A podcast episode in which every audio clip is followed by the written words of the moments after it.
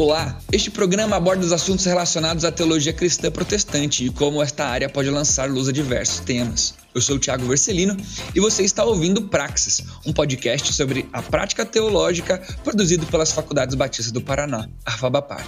Se você se interessa por questões teológicas e bíblicas e quer entender melhor como é a prática teológica, este podcast é para você. Ajuste o volume, prepare a mente e o coração e seja bem-vindo.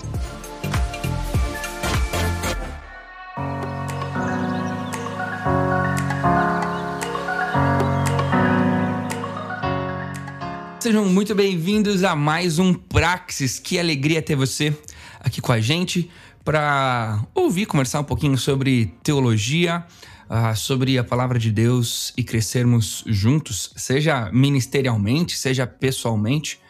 Enfim, mas olharmos para a palavra de Deus e entender como melhor agirmos no nosso dia a dia. Eu sou Tiago Vercelino e sou eu que tenho tido o privilégio de caminhar com você aqui no nosso, no nosso podcast.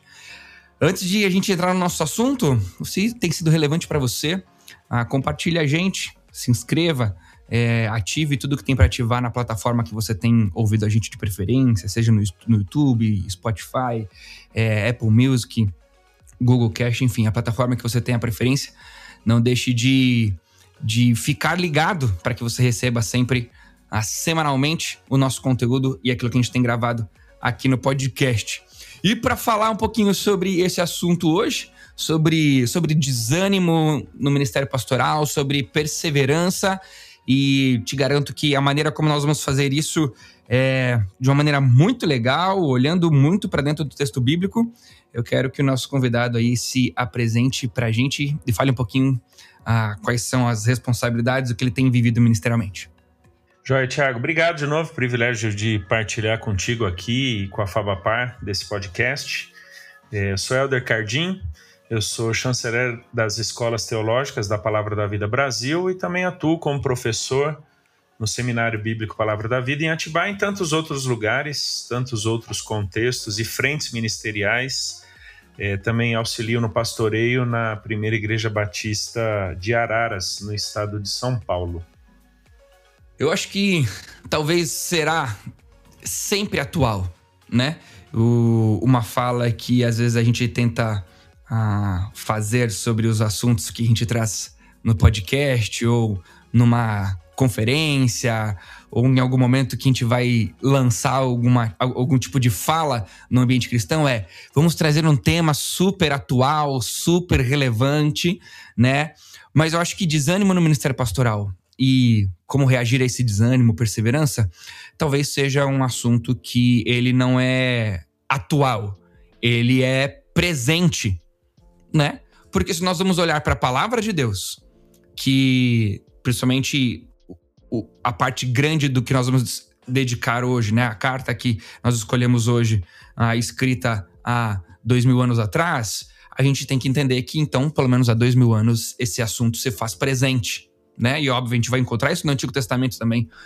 Então não é atual, é presente. E é presente e talvez sempre estará presente. Você acha que tem acentuado nos dias de hoje esse desânimo, essa perseverança?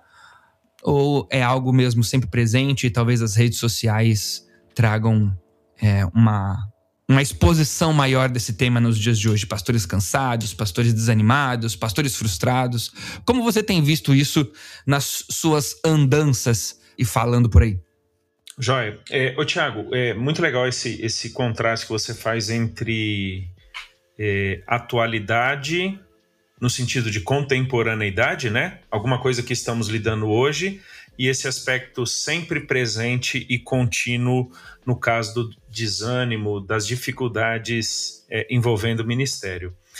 É, eu, eu, eu, começaria dizendo o seguinte, Tiago: é, a vida cristã já é uma realidade que traz consigo dificuldades. Por exemplo, Paulo fala em, em 2 Timóteo 3: aqueles que querem viver piedosamente certamente padecerão dificuldades ou sofrerão perseguições. E bem alinhado com aquilo que Jesus diz, né? É, no mundo vocês passarão por aflições, porque o mundo me odeia, o mundo odeia vocês. E Pedro, 1 Pedro, fala muito disso é, na sua primeira carta, que inclusive a gente tem um podcast juntos, né? Em 1 Pedro, falando sobre a hostilidade do mundo contra a fé cristã, né? É, então eu vejo, Tiago, que existem sofrimentos, dificuldades inerentes à vida cristã. E no caso do ministério, seja ele qual for, embora o nosso foco talvez seja primordialmente aqui o eclesiástico, mais sofrimentos ainda, mais dificuldades ainda, justamente por estarmos na frente, é, conduzindo pessoas, pastoreando-as, ensinando-as biblicamente, ajudando-as a lidar com seus pecados, suas lutas e por aí vai. Né? Então, estar em Jesus já traz dificuldades, e servir ao povo de Jesus traz mais dificuldades ainda, né? Por isso desse caráter sempre presente e contínuo das dificuldades, dos problemas, das tensões, desse desânimo no ministério. Mas aí eu percebo, Tiago, que de tempos em tempos, cada época, cada contexto, cada realidade, eu diria até cada cultura, cada país, traz ou trazem é, dificuldades específicas, tá? Talvez algumas coisas pelas quais passemos hoje, no século 21, que nos desanimem, não sejam as mesmas coisas que pessoas ligadas ao ministério é, eclesiástico passassem há, três séculos atrás, 15 séculos atrás. Ou o que nós passamos no contexto do nosso Brasil não seja o que algumas pessoas passem num outro contexto, né? Talvez um contexto tribal, né? Num, num, num ministério missionário, ou até mesmo em outro país, né? É, bem menos desenvolvido que o nosso. É, eu vejo que também, Tiago, é, pessoas que têm que partilhar do seu tempo entre o ministério eclesiástico e o trabalho em alguma empresa, comércio, seja lá onde for, para o levantamento do seu sustento, passarão por dificuldades, desânimos que outros, talvez, que é, vivendo mais é, dedicadamente para a igreja em termos do seu tempo e o recebimento do seu sustento, não terão. Então, assim, eu, eu diria que há esse presente contínuo da dificuldade do desânimo, mas existem intensificadores é, em função de contexto, realidade, época, país, até o jeitão pessoal. E como você falou, redes sociais é, talvez seja uma delas, né? Em vários sentidos, viu, Tiago? Temos tido a oportunidade maior de verbalizar, mas também temos feito da rede social um ambiente de comparação e, e quase que opressão ministerial, onde, nos comparando com outras realidades, talvez estamos há muito mais tempo no ministério do que alguns jovens que surgiram agora, e eles têm uma projeção, um alcance, e eu vou colocar aqui bem entre aspas, uma relevância supostamente maior do que a de alguns que já estão muito mais tempo na estrada, né? Interessante que há pouco tempo eu tomei essa decisão há pouco tempo, nos dias de hoje, sei lá o que significa pouco tempo ou não, mas esse ano especificamente, eu tomei a decisão de não seguir mais em redes sociais a pessoas e ministérios dos quais eu me comparava. E seguir somente, né, ter contato em rede social somente com pessoas e ministérios que talvez me inspirem. E interessante que isso não tem nada a ver com a pessoa, tem a ver comigo. Ok. Né? Tô conversando com, tô conversando com o Elder agora. E o Elder pode ser ou uma pessoa que eu me compare e fala, putz, que droga, não vou ser como. Ou o Elder pode ser uma pessoa, puxa, que inspirador, que ideia legal, quero fazer igual. Então eu tomei essa, essa decisão de né, separar um pouquinho e tem me feito muito bem. Né? Algumas pessoas vêm a mim e falam assim: Thiago, você viu. Não, não vi. Você não. Não, não sigo. Você não. Não, não sigo, cara. não me faz bem, não quero, não quero ver o que acontece com essa pessoa. Então, uma. uma... Não, e é interessante, Tiago, que isso que você está falando no contexto ministerial é realidade em todos os outros âmbitos. Por exemplo, das viagens. Né? Dependendo das pessoas que você segue, aquilo que elas postam sobre viagens, né? Ou, ou restaurantes onde comeram, você fala, cara, eu nunca vou chegar nisso Eu nunca vou seguir isso, é, é, chegar nesse ponto, porque essa não é a minha realidade. Assim como na estética, no corpo, né? É, é, só fazer uma pesquisa rápida na internet, você vai ver a quantidade de trabalhos acadêmicos, gente fazendo trabalho sério, de pesquisa, de conversa, de, de, de inspeção mesmo, de quanta gente desmotivada, descontente, frustrada com o seu corpo ou com a sua família ou com o seu trabalho por causa de tudo aquilo que postam nas redes sociais, né? Então assim, essa sua postura, eu acho que ela é adequada, cara. Eu acho que faz parte, né? Talvez alguém até diria o seguinte, pô, o cara não tem maturidade, então ele prefere cancelar, né? Mas acho que a questão não é essa. Cada um se conhece e sabe quais são os pontos que pegam, pegam e quais não, os que não pegam. É a forma que você achou de ser muito mais desafiado e motivado para para aquilo que te faz crescer em Jesus e no seu ministério, do que o seu coração que é mal, o meu coração que é mal, de todos nós que quer comparar, que quer que quer é, simular realidades que não são nossas do que. Então, então assim, é uma, uma boa e ótima precaução aí que você tomou, né? Agora, Helder, a gente já está indo para 10 minutos da nossa, do nosso papo, né? E quero muito começar a resolver algumas coisas biblicamente, mas eu queria ainda fazer um, um recorte aqui na nossa fala que sirva de, de introdução um pouco, que é a diferença entre um desânimo né, e um, uma frustração ministerial e a diferença entre um, um desânimo, uma frustração que não tem a ver com alguém que está envolvido com um ministério. E agora a gente quer fazer esse recorte, né? Você me corrige aí, mas eu, tinha, eu entendi que na nossa conversa nós focaríamos nesse ambiente ministerial, né? Ah, por quê? Porque agora sim as redes sociais têm mostrado pastores e líderes ministeriais que vivem reclamando de tudo. E se autoflagelando publicamente, dizendo que pastor sofre mais mesmo, é porque você não sabe o que nós passamos, porque a gente cuida de todo mundo, porque nós, diferente das outras pessoas, nós ouvimos todos os problemas e a gente sofre junto, e nós somos, é, não somos reconhecidos financeiramente. Enfim, críticas e questionamentos legítimos, inclusive, né? Não, não desqualifico nenhum deles. É, mas você vê diferença entre alguém que está vivendo o ministério e não? Essa postura pastoral, missionária, uh, educacional ou não? Por que, que a gente falaria hoje especificamente sobre quem está vivendo o, o ministério? É, Tiago, eu diria que em muitos aspectos não deveria haver distinção mas eu diria que por causa de alguma construção histórica, nós fizemos ao longo do tempo o ministério, a liderança ministerial, pastoral, missionária, seja lá o que for, é algo tão distante da realidade de todo o restante dos crentes que quase que nos encastelamos e, portanto, passamos a enfrentar algumas coisas que nós cultivamos. Eu vou mencionar algumas delas que poderiam até ser tema de, de podcast próprio. É, primeiro, é, nós incentivamos a todos os membros de igreja a terem amigos. Mas aí nós dizemos que nós pastores não temos amigos, que não podemos ter amigos. A maioria dos pastores se coloca acima e a parte da sua igreja local. Eu estou falando de igreja local. Eu não estou falando de toda a cristandade evangélica brasileira. Boa parte dos pastores, inclusive muitos dos meus mestres, me ensinaram isso. Não, você não pode ter amigo, você não pode confiar em pessoas, você não pode abrir no seu coração porque você, você, você vai ser traído.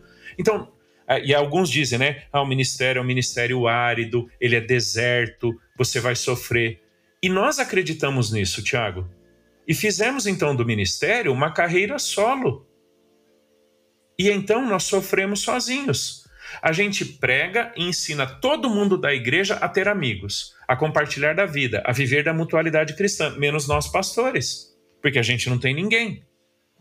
Então, muitos sofrimentos, dificuldades, desânimos, problemas que temos é culpa nossa. Eu não estou tirando mérito de algumas realidades. É, eu, eu poderia também passar aqui duas, três horas falando do como eu já fui traído por pessoas no ministério que levou inclusive a minha saída de uma igreja. Pessoas que partilhavam comigo do ministério. Infelizmente, eu tenho experiência triste, lamentável para dizer o que eu estou dizendo. Mas apesar disso, Tiago, é o que eu digo sempre e falo muito para pastores.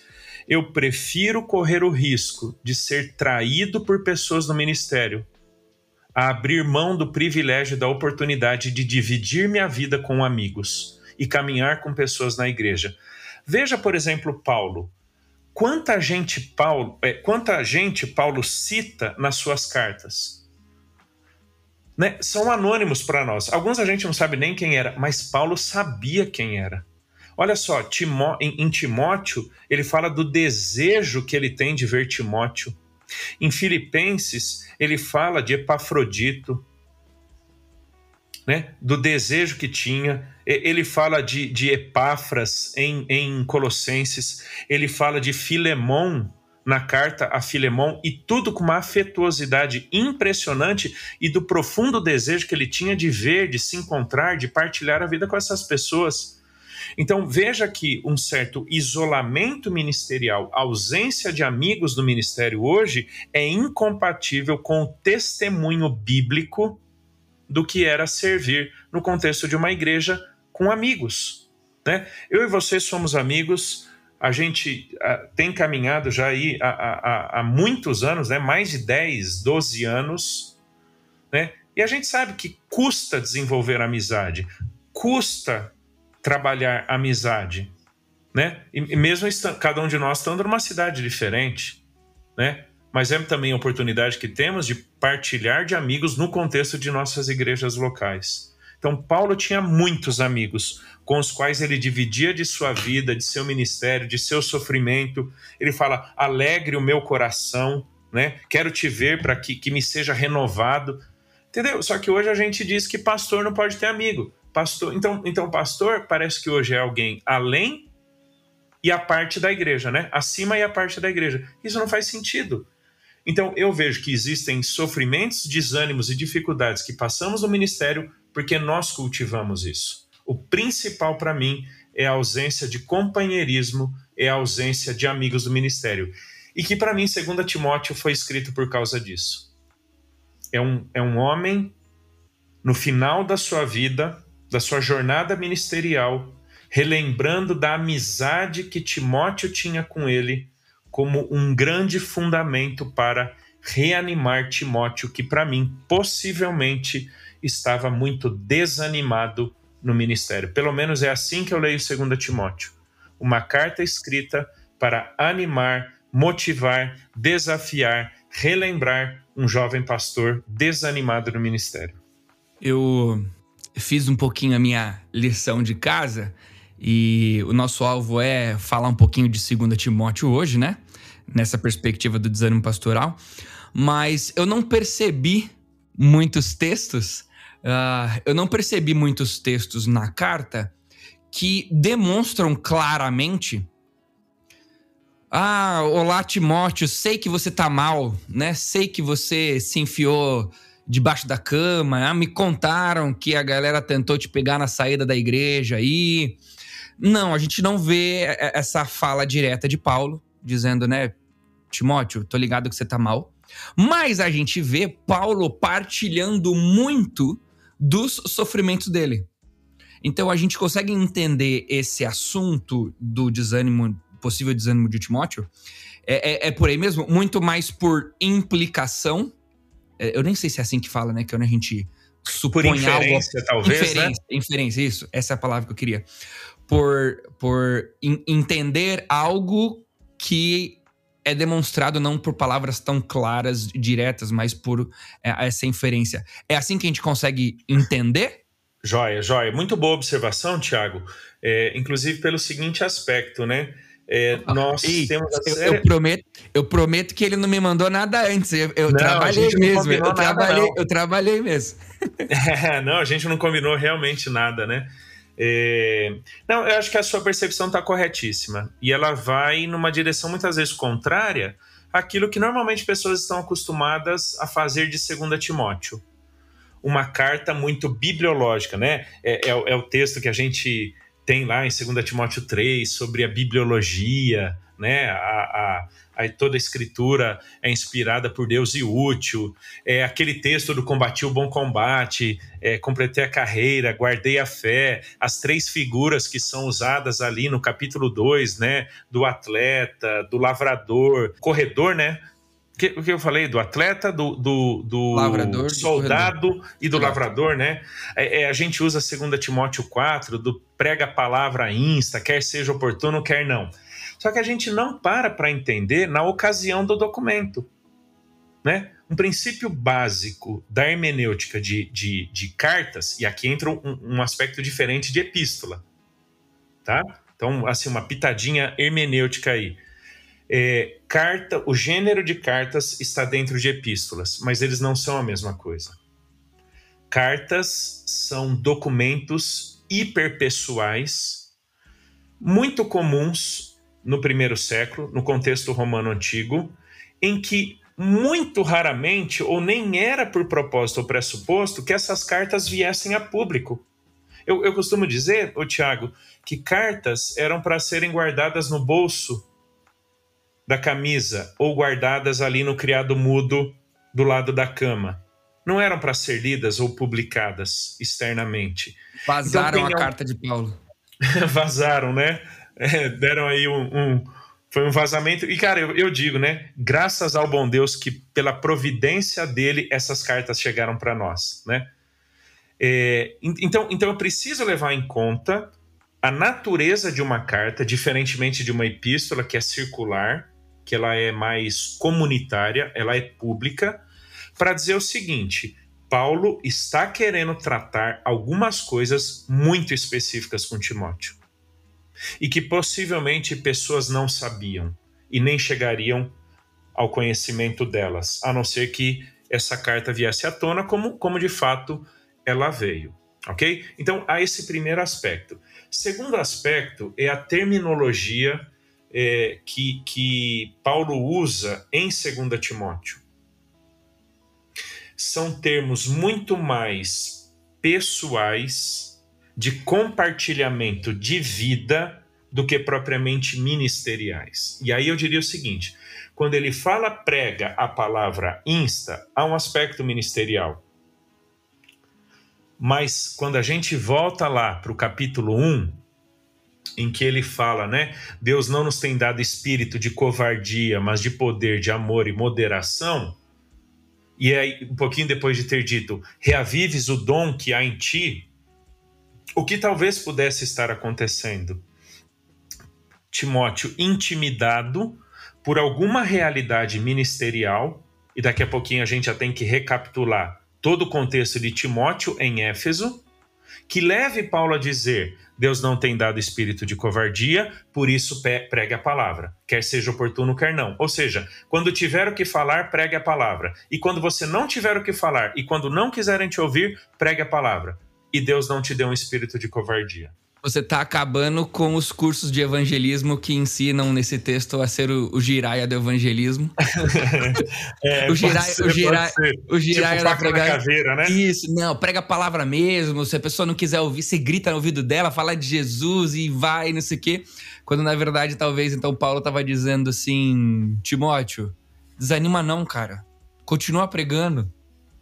Você estando afim, assim, super empolgado ou não ao privilégio de, de pregar a palavra, né? Para mim é, é, mais nesse sentido, viu, Tiago? É, é, é, que ele tivesse a plena consciência de que o que lhe era possível fazer, seja lá o momento bom ou mal, era pregar a palavra. Era, era tudo o que ele tinha, nada além da palavra, ok? É, então, então eu vejo uma realidade de, de tensão, de dificuldade de Timóteo ali em Éfeso, que talvez o, o Paulo prevendo daquilo que ele prenunciou em Atos 20, né? A gente tem que essa recapitulação que eu quero fazer, Atos capítulo 20, quando Paulo diz que ali juntamente dos, dos é, presbíteros em Mileto, ele diz: quando eu sair, quando vocês não mais virem a minha a minha face, lobos vorazes entrarão no meio da comunidade com propósito de perverterem a comunidade e a doutrina. É por isso que então em 1 Timóteo, Paulo vai dizer: Eu te deixei em Éfeso para que você organize a igreja. E aí entra 1 Timóteo 3, né? Aquela avaliação da, da, dos presbíteros. Por quê? Já tinha presbítero. Em Tito, Paulo fala para instituir presbítero. Em 1 Timóteo, ele fala para avaliar os presbíteros que já existiam. Então é possível que Timóteo estivesse enfrentando dificuldades externas, lobos vorazes, e dificuldades internas. Olha só, ele fala para repreender o homem idoso, tomar cuidado com a mulher mais velha. Ninguém despreze a sua mocidade. Veja, nos últimos tempos, né? Virão aqueles que. Então veja que 1 Timóteo nos diz que Timóteo está lidando com um problema. Paulo cita em Mineu e Fileto. Ele fala: o intuito da presente admoestação visa o amor. Tem gente que está falando bobagem aí na igreja e sobre coisas que nem entende. Então, isso é 1 Timóteo. E aí você vem de 2 Timóteo, quando ele fala sobre o sofrimento, reavives o dom que há em ti. Ele relembra a mãe e a avó dele. Por que, que ele vai relembrar a mãe e a avó? Para dizer que, que a fé que habitou, né, o evangelho que habitou em sua mãe e avó, desde lá de trás, é o mesmo evangelho, é a mesma fé em Jesus que habita nele. Ou seja, Timóteo, você tem uma história de vida cristã. Você não surgiu no cristianismo agora. Olha para a tua história. E tem mais coisa aí que a gente vai compartilhando. Você tem debate pronto a distância das duas cartas? A gente pode dizer que 1 Timóteo é o início do trabalho de Timóteo de fato, e 2 Timóteo já é tipo, pô, tá embaçada a coisa aí, né? Vamos, vamos correr atrás do prejuízo? É, essa distância de, de uma carta para outra, né? Ela é longa, ela não é. Olha, o, o, que se coloca, Tiago, é que talvez seja, assim, entre uma e outra, né? A gente já avançou na década de 60, aí da era cristã, e que provavelmente a distância entre uma e outra deva ser de três até cinco anos. Né? Agora, a gente tem que lembrar também o nosso podcast sobre 1 Pedro aí na Fabapar traz bem isso, né?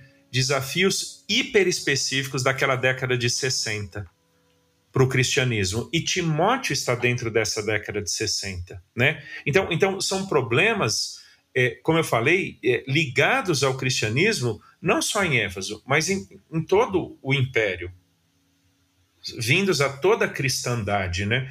Então eu colocaria aí, Tiago, de 3 a 5 anos. Na minha época de aluno ainda, na matéria de, de filosofia do Ministério Pastoral, é, me marcou muito uma leitura, né? É, dá para ver que marcou, porque imagina, faz 10 anos que eu saí do 22, 12, faz 10 anos que eu saí do seminário, uh, que eu saí, deixei de ser aluno da minha graduação, e não foi no meu último ano, foi antes, então faz mais de 10 anos, e uma leitura que me marcou muito foi de um trecho do livro do pastor do século 21, do David Fisher, que ele vai dizer que ele pregava a palavra, a igreja não ia para frente e ele começou a, a olha para você ver como é algo super do momento, né? E ele tentava novas metodologias de igreja, novos tipos de pastoreio. É, pensou em largar tudo, desistir tudo, até que ele percebeu que quem ele estava colocando no centro de tudo isso era ele, a realização dele, a vontade dele, aquilo que ele tinha por objetivo, por prática, e ele falou, lembrou, não, a igreja não é minha, a igreja é de Deus, né? É ele quem age, é ele quem faz. É... Quais são alguns dos das soluções, né? A, a do David Fisher foi né, de uma maneira muito abrangente, né? A leitura é bem mais específica que isso que eu tô falando, mas de maneira muito abrangente, ele entendeu que ele precisava voltar a olhar para a cruz, olhar para Cristo na hora de viver o ministério dele, né? Mas quais são então as dicas, as orientações que Paulo dá e a maneira de Timóteo sair desse momento? Porque talvez quem está ouvindo a gente ou está vivendo isso, ou está já abrindo a rede social para é, para mandar para alguém que ele sabe que está vivendo esse momento. É muito interessante é, o que eu vejo em 2 Timóteo, é, que é bem diferente do que eventualmente tentamos fazer nas nossas vidas, né? A gente tem a séria tendência de focar no pelo que estamos passando nesse momento e fazermos deste algo a razão última da nossa vida. Ou seja, é natural, quando estamos num problema, numa dificuldade, julgarmos que a nossa vida restringe-se àquele problema e dificuldade. Tá? É, nós então não nos lembramos de uma série de coisas do todo da nossa vida porque aquilo pelo que estamos passando hoje é basicamente o todo da nossa vida. Né? Isso é natural, cara. Isso, é, isso, isso se aplica a todo mundo. Né? Quando a gente está ali, como diz a expressão, no olho do furacão, a gente esquece que o, o, o sol brilha acima das nuvens escuras. Né? A gente esquece. Olha que bonito que Paulo faz nessa carta. É, lá no capítulo 1, versículo 3 em diante, é, Paulo vai fazer uma reconstrução histórica da vida e do ministério de Timóteo. Isso quer dizer o seguinte, Tiago: olhe para trás. Olhe para trás para a tua história de vida com Deus. Olhe para trás da maneira para a maneira como Deus tem trabalhado na tua vida e te sustentado até esse momento. Paulo não lida com as coisas de Timóteo no tempo presente. Paulo começa lá atrás. Olha só, dou graças a quem desde os meus antepassados. Ele próprio, Paulo, está olhando para o passado dele. Né? É, versículo 4: Lembrado das tuas lágrimas, estou ansioso por ver-te, para que eu transborde de alegria. Paulo relembra a relação extremamente próxima, amistosa e afetuosa que ele tinha com Timóteo, pela recordação que guardo da tua fé sem fingimento. Paulo relembra que talvez naquele momento Timóteo pudesse estar enfrentando dificuldades, questionamentos, crises que talvez não saibamos nunca na sua totalidade. Mas Paulo fala: eu, eu me lembro da tua fé, ela é verdadeira, ela é genuína. Né? É interessante, Tiago, abrir um pequeno parênteses aqui, que muitas pessoas desanimadas no ministério questionam em algum momento a realidade da sua fé. É interessante isso. E eu diria também, abrindo um parênteses dentro do parênteses, é que porque muitas, porque muitas vezes pessoas que servem num contexto eclesiástico, ministerial, confundem a identidade delas com Jesus e a função que elas desempenham no corpo. Elas fazem de sua função no corpo a sua identidade. Logo, quando elas perdem alguma efetividade ou quando elas têm dificuldade com isso, elas começam a questionar sua fé, porque na mente dessas pessoas as coisas se equivalem. Né? Isso é um problema. Né? Então, é, é um problema para nós quando nós é, entendemos que aquilo que fazemos ministerialmente equivale à nossa identidade em Jesus, é o sinônimo da nossa fé. Isso está completamente errado. Nosso serviço ministerial é a nossa função no corpo, não nossa identidade em Jesus. Então, Paulo relembra primeiramente a identidade dele em Cristo, a genuinidade da sua fé, que, como eu disse, muita gente quando passa por desânimos verdadeiros no ministério, como alguns lidariam, por exemplo, com o burnout, eles vão questionar, essas pessoas vão questionar a sua fé. Porque por algum momento, por algum tempo, eles equivaleram as coisas. Fé em Jesus com o que eu faço para Jesus. E são duas coisas diferentes. Né? A gente, no início do bate-papo, falou de outras áreas. É o que acontece, por exemplo, com gente que se aposenta do, do, do comércio, da indústria, da empresa. Ele perde a razão de viver. E muitos caem numa depressão, numa angústia absurda nos primeiros anos da aposentadoria. Por quê? Porque por décadas ele equivaleu sua vida ao que ele fazia. E quando ele perde, então, o que ele faz, ele perde sua razão de viver. E tem muita gente no ministério que está desanimada, questionando a fé, porque equivaleu sua identidade em Jesus àquilo que ele faz ministerialmente no contexto da sua igreja. Então, o primeiro ponto aqui que eu colocaria é essa relembrança histórica que Paulo faz da fé de Timóteo em Jesus. Quando a gente vai lá para o capítulo 3, versículo 14, ele diz: Tu, porém, permanece naquilo que aprendeste, de que foste inteirado, sabendo de quem o aprendeste e que desde a infância sabes as sagradas letras. Entendeu? Ele volta de novo lá para a infância. Timóteo, a tua fé em Jesus, o teu pertencimento a Cristo, a tua identidade, vem desde lá de trás, não é de hoje. O teu valor para Deus, a tua identidade em Cristo não começaram quando você começou a servir no contexto da igreja. Quando a, a gente acaba usando é, circunstâncias para questionar os, os fundamentos, né? É, Isso, perfeito. Não, não é porque uma casa caiu que necessariamente ela caiu porque o fundamento dela desarrumou. Ela pode ter caído porque alguém tá com a bomba. O, o fundamento estava muito bem alicerçado, ele continua lá, sei lá, talvez esse exemplo tenha sido bem ruim. Mas era para tentar mostrar essa questão de que circunstâncias não precisam determinar o, fun o fundamento das coisas, né? Trazer para questionamento da fé, né? É, é muito relevante isso, porque essa confusão talvez seja é, o principal propósito, agora colocando como uma guerra espiritual aqui, é, talvez o principal propósito daqueles que querem desestimular alguém é, de alguma forma, tentar atacar um fundamento que ele não tem acesso. Isso daí, exato, perfeito. Perfeito. E, e olha só outro fundamento que Paulo relembra, né? Versículo 6, 2 Timóteo 1. Por esta razão, pois te admoesto que reavives o dom que há em ti pela imposição das minhas mãos. Paulo volta algum momento lá atrás, dizendo o seguinte: Timóteo, você lembra daquele dia em que ficou nítido, patente diante de Deus? Isso ele já disse em 1 Timóteo, né? Sobre a imposição de mãos diante do presbitério, ele falou isso em 1 Timóteo. Paulo está de novo lembrando: Timóteo, a comunidade cristã reconhece o que Deus tem feito e vai fazer por teu intermédio. E ele, ele usa uma expressão muito interessante, né? Reavives. É como que pôr fogo de novo, Tiago. Essa é a ideia. Sabe? É quando algo está morrendo e você tem que pôr fogo de novo. Igual, por exemplo, uma fogueira, né? Ela, ela, ela vai apagando naturalmente. É, Timóteo, põe fogo de volta. Relembra o dom que, que, que há em você. Né?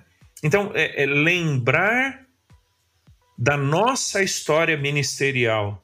E isso é algo, Tiago, Tiago, que eu faço de tempos em tempos com a minha esposa, com os meus filhos, na igreja que eu pastoreio, no seminário onde eu sirvo, a oportunidade de relembrar e contar algumas coisas da minha vivência ministerial diante de Deus, porque o normal é nos esquecermos que o Deus que está conosco hoje é o mesmo Deus que está conosco desde aquele momento que nós tivemos a plena consciência que Ele estava nos direcionando para o ministério. Né? Então, esse é um segundo ponto que eu diria que, que é importante, essa relembrança histórica.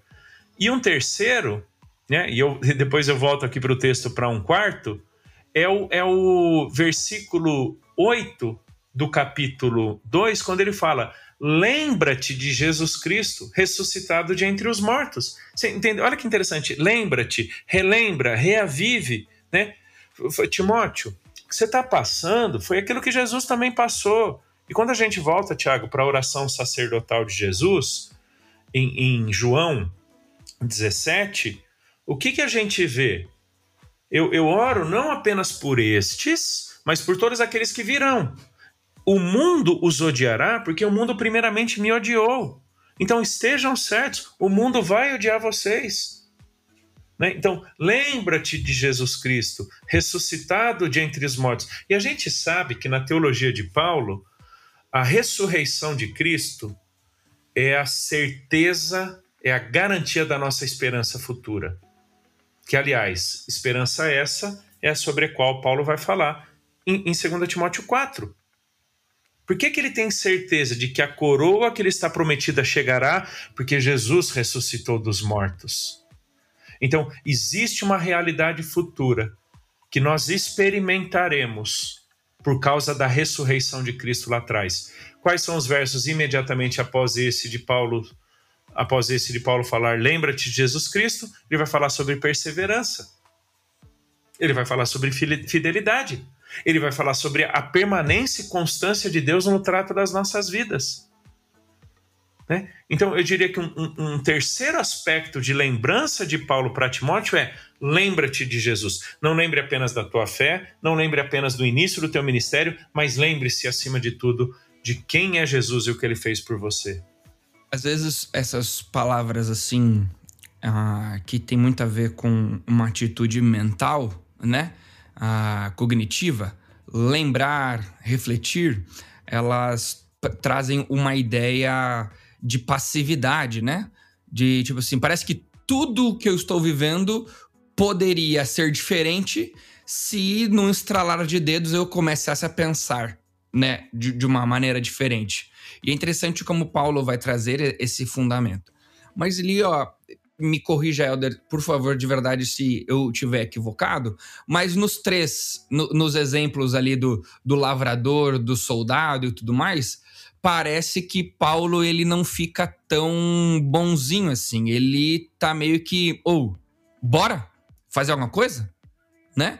É, você tem que sofrer junto, né? Você tem que viver. O, o, objetivo é agradar aquele que o recrutou, né? Acabei de ler o, o verso 4 aqui do, do capítulo 2.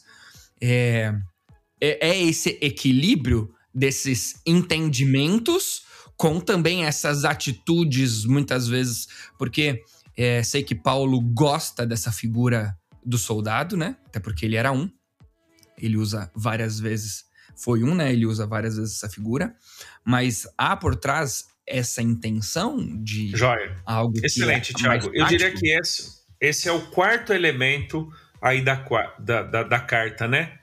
A relembrança e certeza de que os sofrimentos pelos quais Timóteo estava passando o ligava aos sofrimentos de Cristo, porque para Jesus ressuscitar ele teve que morrer. E também liga aos sofrimentos de Paulo. Mas antes de eu mencionar isso daqui, Tiago, deixa eu voltar um ponto do que você falou, né? O que é essa relembrança? É só um exercício mental? Não. O que é que a gente tem de pano de fundo aqui? A cultura judaica antiga, Lembra, por exemplo, Tiago, dos memoriais muito frequentes no Antigo Testamento, ou de que Deus lá na frente relembra o povo de Israel de realidades, experiências, episódios bem lá de trás? É, lembrança para o judeu não é um, um exercício simplesmente intelectual, de memória ou de pensamento vazio. Não. Tanto é que é, o termo muitas vezes é, vem da mesma raiz né, da, da, do, do, da mente, tá? É de mente, mas é também o de uma certa, um certo cultivo ou imitação de realidades passadas. Ou seja, eu não vou trazer uma informação simplesmente a mente, mas eu vou refletir em realidades passadas para que de alguma forma eu tenha a oportunidade de revisitá-las e repraticá-las, ok? Então eu não vou só relembrar uma informação, eu vou revisitar realidades e em alguma medida eu vou repraticá-las. Eu vou vivenciá-las novamente. Memória para nós pode ser algo estritamente intelectual, mas não é para o judeu. Olha só que interessante ainda no, no contexto judaico, Tiago. É, quem viveu o pecado da incredulidade no deserto foi a geração que estava no deserto lá em Números. Mas quando chega nos profetas, quando chega até nos Salmos, ou, ou literatura bem posterior, os autores bíblicos dizem para a sua geração que aquela geração pecou no deserto. Mas não foi aquela geração. Foi a geração passada. Mas o que, que ele está fazendo? O autor está fazendo? Ele está equivalendo a obstinação e o pecado do povo lá na frente à obstinação e pecado de incredulidade lá do Êxodo. Isso é lembrança.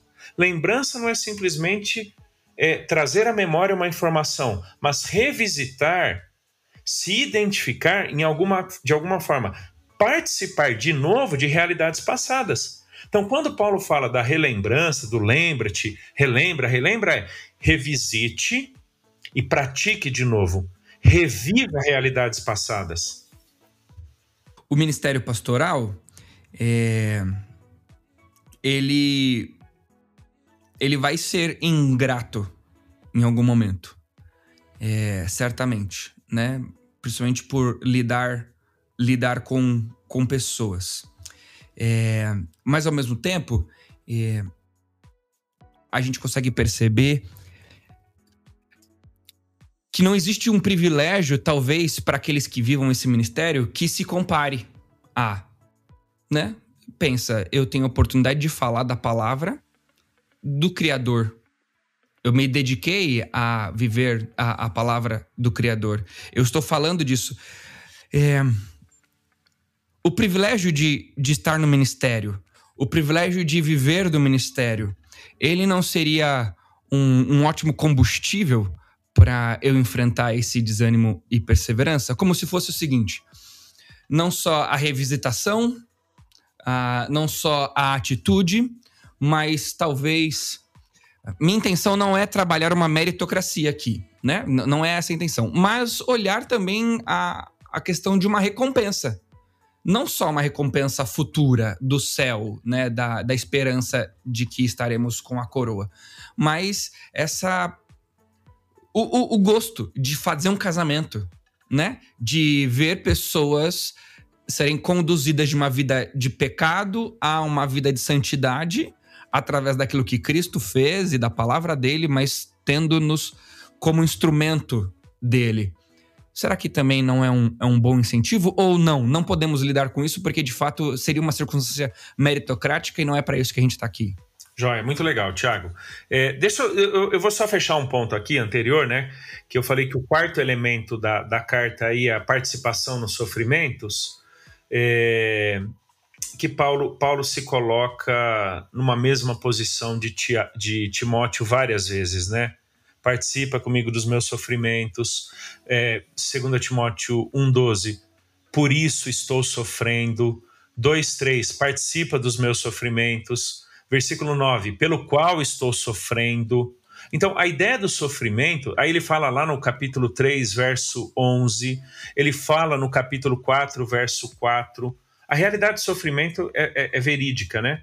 Então Paulo relembra, é isso daí, eu estou sofrendo também. Eu lembro muito de, de, de Pedro, 1 Pedro 5, que também Pedro está escrevendo para a comunidade sofrendo, e aí lá no finzinho do capítulo 5 ele, ele diz, né? Saibam, porém, que sofrimentos iguais aos vossos estão sendo experimentados por todo mundo. Então, essa consciência, Tiago, de que certamente estar no ministério tem suas privações, suas dificuldades, seus sofrimentos, mas eles não são únicos. Muita gente está passando por isso. Isso, isso faz parte. Relembrem-se disso. Mas em contrapartida, como você falou, né? Depois eu tenho um quinto, um quinto elemento aí da carta, né? Mas em contrapartida tem isso daí que você falou, né?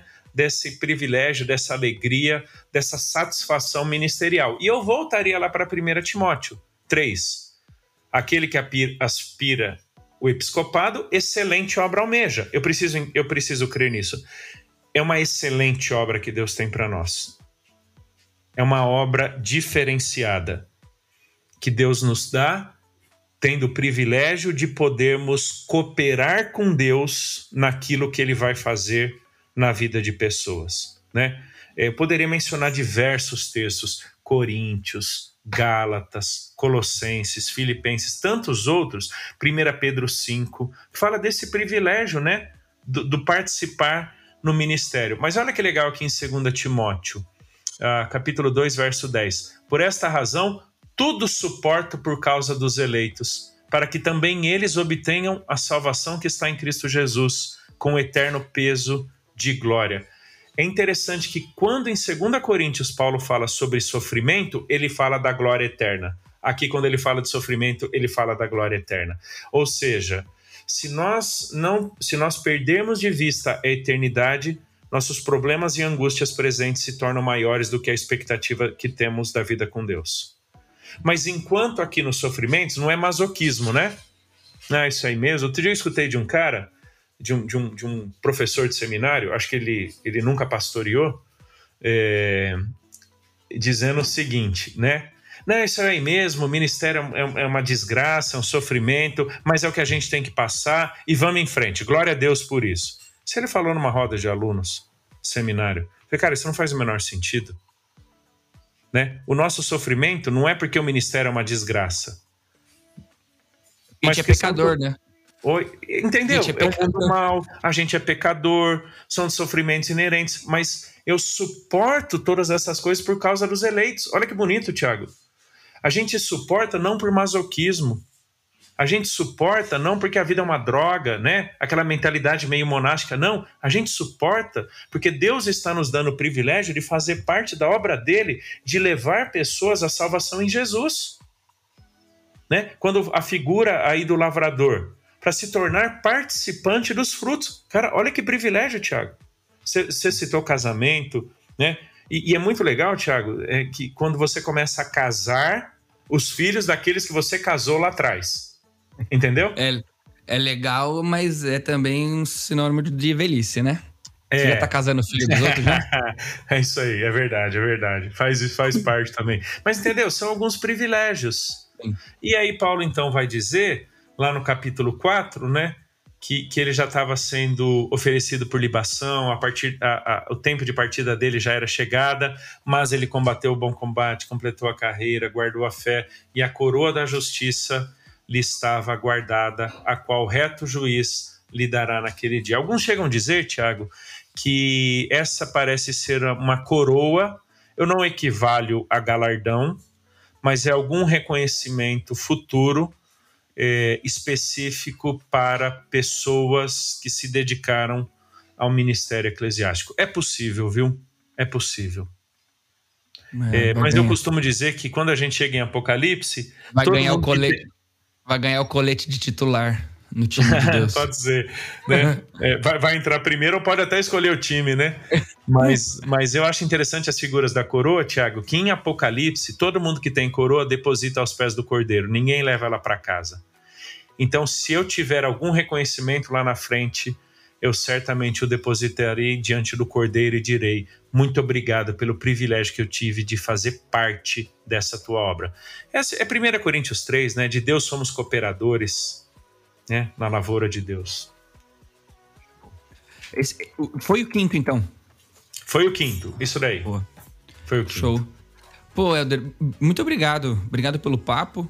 É, para mim é, é gostoso porque a gente traça uma, uma conversa e no meio sempre vai surgindo algumas implicações, alguma coisa que a gente quer dar aquela desviadinha e volta, porque de fato o papo acaba sendo bem bacana, não é simplesmente uma leitura, uma pauta, e é, é um privilégio ter você com a gente aqui no podcast da Fabapar. Obrigado mesmo por mais esse, esse tempo juntos e que sirva de incentivo para você que está ouvindo a gente é, a não, não desanimar no ministério, ter perseverança, porque Paulo mostrou para Timóteo que existiu uma resposta uma resposta fiel e alegre a esse momento que ele estava vivendo e tinha como sair disso, né?